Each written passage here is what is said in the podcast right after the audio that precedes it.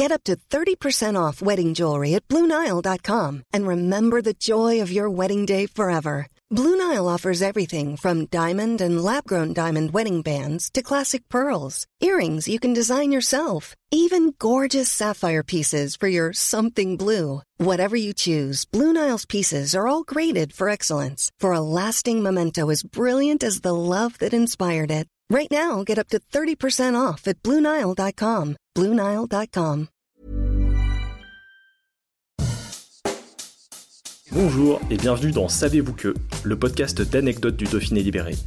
Chaque jour, on vous raconte une histoire, un événement marquant, qui vous permettra de briller en société et de vous coucher un peu moins bête. Savez-vous que l'impératrice Sissi a été assassinée à Genève? Rendue immortelle au cinéma sous les traits de Romy Schneider, Sissi, impératrice d'Autriche du 19e siècle, était une habituée de nos montagnes.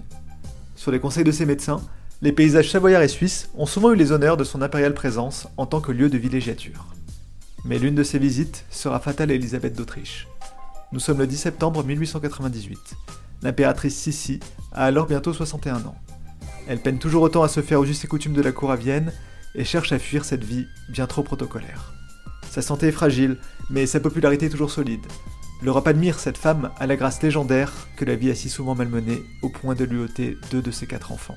Grande habituée de la rivière alémanique, l'un de ses lieux de villégiature favoris, Sissi est invitée à Genève pour un déjeuner chez la baronne Julie de Rothschild le 9 septembre. Comme souvent, elle voyage incognito sous un nom d'emprunt. Le lendemain, vers 13h35, sa dame de compagnie et elle quittent l'hôtel Le Beau Rivage où elle séjourne pour aller prendre le bateau. En chemin, l'impératrice croise un homme qui la devance avant de se jeter sur elle.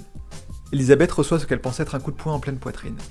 Elle ne s'en rend alors pas compte, mais elle vient de recevoir un coup de lime au cœur. L'impératrice souffre mais embarque quand même.